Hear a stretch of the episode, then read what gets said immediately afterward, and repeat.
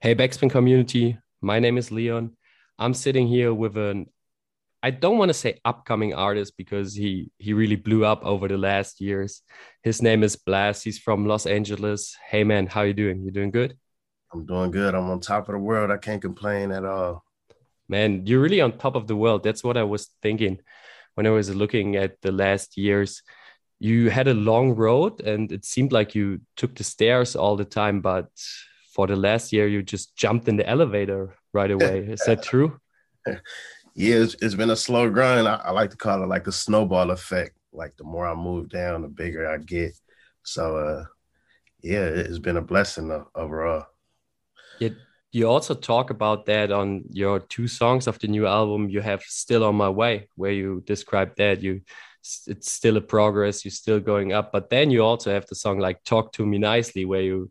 Clearly say, "Man, I'm I'm not that guy from a couple of years ago." So I I move something. Is there like a inner difference, like two moods in you? There's on the one hand you're still on the progress, but on the other hand you you made it. Yeah, I think naturally, like my spirit is humble, so that's that's like the still on my way, just acknowledging my uh my process, the journey, but also like gonna talk to me nicely in the same sentiment, noticing my journey in a different perspective. Like you did come a long way.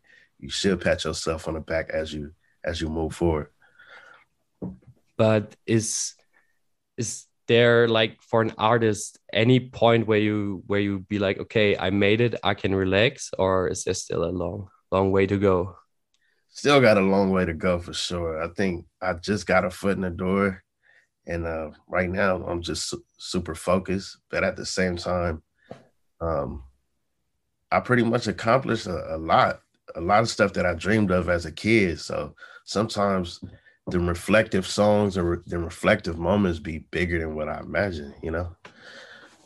I, I totally it, man. You had a big accomplished this year and also over the last years. Also, it's your debut album, right? But it doesn't feel like a debut album after five years in the industry or or more than five years. I wouldn't really consider this my debut album. Um, it's I kind of approached it weird with the with No Love Lost, it was eight songs, and then we added six songs, which made it a full length. And then this one was a full length straight out the jump. But I don't know. I, I don't know what really considers a debut a debut, but I, I like to look at my next one as as a debut.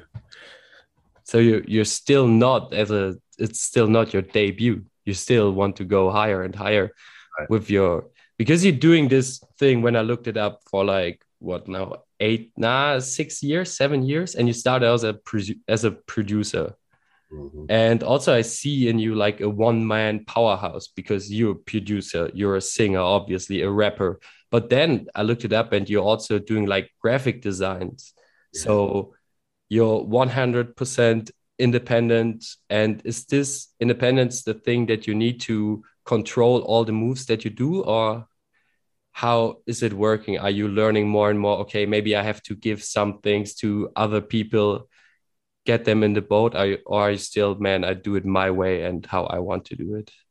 I think it's a certain balance i had to find myself like early on it was more so out of necessity. I could i didn't have no graphic designer i didn't have no producers no engineers so i made it a point to teach myself as if i had to teach myself but as i got busier you know as i got partners that I can pretty much lean on. I think it's smarter to to utilize your team, work smarter, not harder. So, um, but that comes with trust. You got to have a level of trust in your circle in order to still have your artist integrity. You want to protect your vision. So, yeah.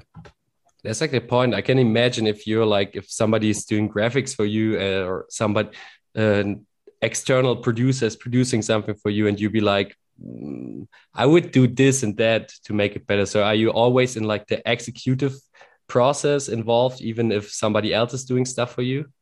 Yeah, I'm always in the executive role for sure. Like I always gotta have the last say so. It could be the smallest thing, but I'm I'm gonna tweak it to my liking all the time. From the graphics to the to the production. Always gotta be hands on. But that's also like when you're doing everything your way. Um, I had this one thing in mind because I saw it in the other interview where you're, of course, a hip hop artist, but also great singer with an angel voice, and somebody referred to you as like the new hook dude. And I think that's like the main problem with like I think like singer, songwriter, and rap music that there always seems like, oh, that's the dude for the hook. We call him, we get a nice hook. So how do you keep like build up your own legacy besides the guy that hops on tracks to just do a nice hook and because you have like your own project that are so big and so huge? I think what I did was make sure I didn't have too many features on my projects. So the sole focus could be on me. So you could see my my layers, when you can see my diversity. And then, but I, you know, I don't mind collaborating, but it's a certain balance. You can't spread yourself too thin because I still have my own story to tell. But um, I look at it as a compliment overall. It's it's an honor to be able to have hooks, you know. So that's it's dope. That also like you you did a lot of like big hip hop artists. I I have to be honest, like the first time I heard you was last year on Nas King's Disease 2. Mm. It, that was crazy, but now like this year, everything changed. You you are on the maybe the best album of this year. Probably right. it is already like you're on the new Kendrick album, Mr. Morale and the Big Steppers. Like how did that came across? Because I know you produced a song for him, like mm. when you started off, but now you're you're doing the hook and the outro. So how did that came off? It was crazy. It was random, bro. It was random. I was at my house, random day. So uh, I get this random text like, yo, this is, it was Kendrick's manager. His name is Anthony. He's like, yo, this is Anthony Saleh. Um, Kendrick's trying to connect with you. So I'm thinking it's a prank, right? I'm like, who is this? so I text my manager. I'm like, you know anybody named Anthony Saleh? Talking about they manage Kendrick and Nas. She's like, yeah, that's a that's a real person. So I text him back, like, yeah, I'm about to throw y'all on FaceTime in five minutes. So I'm still thinking it's a joke. Five minutes pass, we hop on FaceTime. Yo, what the deal? I'm like, oh, that's crazy. He was just like, I respect what you got going. I got a project. I've been I've been cooking up, got a couple ideas. I'm gonna shoot you. And, and that was the idea he sent over. But like, what does it do to you because I can imagine working with Kendrick, it's like top secret. Like you can't, I probably you can't even tell like your best friends or somebody else because like Kendrick, I think a Kendrick project after like five years or something is the biggest secret that the whole world has. Like, what did it do to your mind working on that project? You know, it's crazy. Like, I didn't really feel the impact till afterwards. Like, I'm so wrapped up in like work mode that I didn't overthink it. I just did what I've been doing because I felt like that's what got me the call in the first place. I felt like if I would have overthunk it, like, uh, he ain't dropped out in five years, how am I gonna live up to this magnitude? Then I would have probably dropped the ball. So I trusted the fact that he trusted me and I just went with what I knew. Yeah, man, it's came out like a beautiful song. It's I I, I really love it. And you also have like this one line, this one quote that sticks with me all the time when you say pray for London, and you probably refer to Lauren London, like the wife of Nipsey Hussle, who tragically passed away. And you're from LA, so Nipsey is always seen as like this dude who has so much influence, but not even with the music, but with his mindset and the thing that he's doing for his community and the people around him. And I noticed, like, also on the Nas track, your bar where you're setting, um, make sure my people got a plate before me. Um, so, how does this type of mindset impact you? Like, uh, the people around you, taking them with you, and everybody has to eat before you? Man, I think ultimately, me having a son really made me realize it's bigger than me. Like, everything I do can affect so many other people's lives. So I take that, I don't take that lightly. You know, any move I make, I think of it with intention, with purpose, because I know that I have the ability to, to affect other people around me. And um, whether that I express that through the music or through my day to day life, I just want to continue that. But was it different before you got a son? You were more like, uh, okay, I look at myself first and then yeah, I was I was for sure more self-centered be- before I became a father, you know, because I grew up the youngest kid in my in my uh, out of my siblings. So I was always spoiled, always thinking about myself. And I never really had to put somebody in front of me. But as soon as I had my son, I had to become a man instantly. You know, it was somebody else depending on me for everything. And that was that was a challenge for me. Yeah, I, I want to ask, was it hard if you just get pushed in it because like from from one day you just okay i can look at myself and then on the next day man everything's gonna change.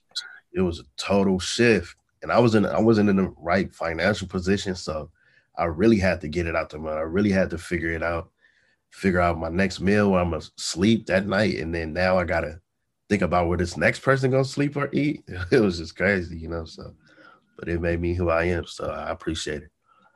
Is that also like the I don't know when I when I think about you, it's so crazy that you're doing this thing for so long, and now all of a sudden, I think since one year, nobody, nobody, you can't like listen to anything and not talk about you. That's super crazy, and you're also like in LA, which is like the melting pot for music, and everybody wants to do music, everybody wants to get out there. So how affected this city around you your music and your style and also like okay maybe the the drive that you got. Yeah. My city i think my city is everything. It's a it's a certain pride we have out here. And you're right it's, it's a lot of lot of talent out here to really crack through. And it's it's crazy that i'm in my position but i think i was more strategic early on. Like i know exactly what i wanted I knew exactly the sound I wanted to to push through. I felt like I knew what was missing being out, being from out here. And um, I didn't just rush and flood everything out. You know, I wanted to build a catalog and, and really approach it in a real artist perspective. I didn't care about going viral. I wanted to do hard ticket sales.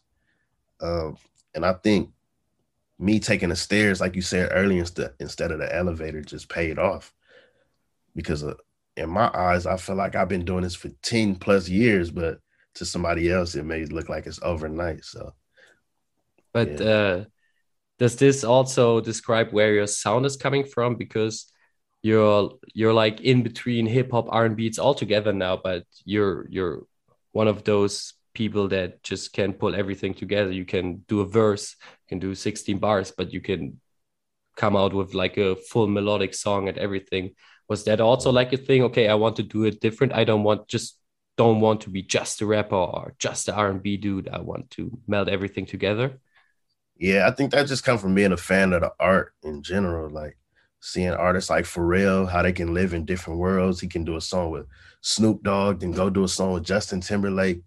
Like I just I don't want no limitations to to what I can do. So yeah. That's that's also a thing that uh that I thought about because R&B music is always I think when I think about R&B music it's more it seems like it's more from the heart and also like the topics that you that you rap about. For example like love and things that are you have to really let your guard down and be naked in front of everybody. Was that hard in the beginning like talking about those specific topics that maybe in like the most common rap songs are not that big of a deal? Early on, it, it was kind of easy because I, I made it on the surface. But as I like developed as a man, I started speaking on personal topics, and it became challenging because now I'm speaking on other people in my in my circle. You know, so I just had to find that balance. And but ultimately, they like my circle, they trust me, whether it be my relationship, my family issues, anything I spill in my music personally. I feel like they they understand that this is my therapy, this is my outlet um, outside of anything. So I got over it. But uh, is this outlet also like sometimes a little bit problematic? I mean, if you talk about like really personal stuff, it's not just you that is con the that is hit by it, but also like the people around you. And I can imagine, man, if some of my friends would do a song where I would especially in there, I would be like, oh man, that's that's hard. yeah, I mean, you know, but at the end of the day, it's, it's my art. I do I I have faced in problems. Certain things I said in my line, whether it be a issue with a family member or you know my relationship, but like I said, it's, it's therapeutic for me, so I can't stop on their behalf. I can't control how they feel because I always speak on it from my perspective, never from theirs anyway. So it's a level of respect you still have to include. That's also the point. Like you, you show them all, you show all your homies and everybody respect in your music. As I said before, the line on the Nas song, but that's not the only line. You have a bunch of it, especially on the new album. Uh, but what I also found like super interesting, you came up. I think you really blew in like your, your I mean, No Love Lost was 2020, right? So it was right in the pandemic. Yeah. Was that hard for you? Because as an artist, you also want to go on tour and want to develop, like, want to see crowds going up. How how did that make you feel? Man, it was it was crazy. I'm like, damn. As soon as I put on my project, we in the shutdown, but I already knew that we was approaching that. But ultimately, I feel like it worked in my favor because my music is more conversational. You know, it's like you can listen to it while you're in solitude. So a lot of people got to really connect with what I was saying and feel what I was saying instead of just turning up to it and just it passing by. So I like that people got to kind of sit with it. In the videos we dropped, they kind of was in sync with each other. And you know, Netflix was like the biggest thing when everybody was in pandemic. So it was like everybody was binge binge watching or binge listening to Blxst around that time. So was that also the point why your visuals are so so big for a music video, or was that just like your artistic choice from the beginning? Okay, you don't have to do music videos nowadays with streaming services and everything anymore, but I want to do it because I want to express myself also in this particular form of art. Yeah, for sure. I think early on, I just wanted that to be a part of my brand, like cohesive storytelling through the audio and the video. So I'm gonna continue to do that with my next project. Even before you go, all the videos in sync with each other too. So um, I'm gonna continue to do that for all my projects. And what I also saw, like, but you've been on tour already, right? After the pandemic, I think in the US you could tour last year, right? Or was it yeah. the beginning of this year? No, it was last year.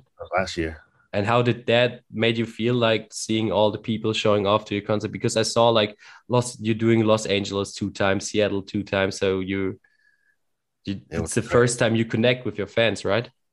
It was crazy bro. Like i really didn't understand the magnitude of my music until i really got on the road.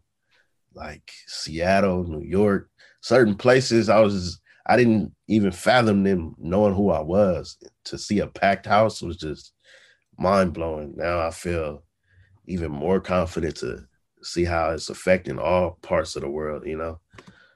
But do you enjoy like the tour life? Because I always hear from people in the industry, man, it's stressful. it's stressful. But how was it? Um, it was kind of it was kind of stressful. It's a lot, you know. You gotta really pay attention to yourself, to your body, how you eating. So the first one was it was a I got blessed because it was a small tour. It was like 18 dates. But um, I think it mentally prepared me for the next one. It's gonna be like 30, 35 dates or something like that. So, but I'm, I'm gonna have a trainer. I'm gonna try to eat right. I'm gonna just try to have my head on straight. We'll see. Yeah, the next tour, end of this year, you're also coming to Germany. You're coming to four places in Germany, which is crazy for like in US artists to see because I know like how things work. You know where your fan base is and be able to directly go on four spots in Germany. Did you ever been to Europe before? Nah. Nah? Nah. The only place I've been is London. So it's a lot I'm missing out on. I gotta I gotta feel the vibes out. So how does this make you feel? Because I can imagine if you never been to Europe, it's like the it's like probably the biggest accomplishment seeing okay us is crazy but people that don't even speak my language i can go there and turn up with everybody. Wow. Yeah that's gonna be crazy. I didn't even realize that. Like i, I want to stay oblivious to to the culture. Like i want to get there and be shocked and just be like oh look at that. Look oh. So i don't want to do too much research before i get there. I just want to naturally feel the culture. That's super nice because i can tell you one thing Eh, which like almost every US artist is saying like European crowds are way crazier than the American crowds. I don't know what it is, But I was at a Denzel Curry concert like one week ago, talked to him, and he said the same thing. He's like, "Man, I go to US, it's nice. If I come to Europe, like everybody's just going crazy." And I think it's going to be the same for you. You completely different emotions. Yeah, I'm excited. I feel like the, the appreciation is different too because you know US artists are, are rarely out there. So it's like a moment to really cherish. Man, but it's so good to see you just up on top, achieving all the stuff. I I'm pretty sure like everything we're going to see over the next years from you, it's going to be crazy. Thank you. Um, I am man, I'm really blessed talking to you. Do you have any last words for the audience out there in Germany, in Europe, for everybody that's listening? Man, I'm excited to come out there. Thank you for streaming No Love Lost. Thank you for streaming Before You Go. I can't wait to touch down and go crazy, man. It's number love. Thank you, man.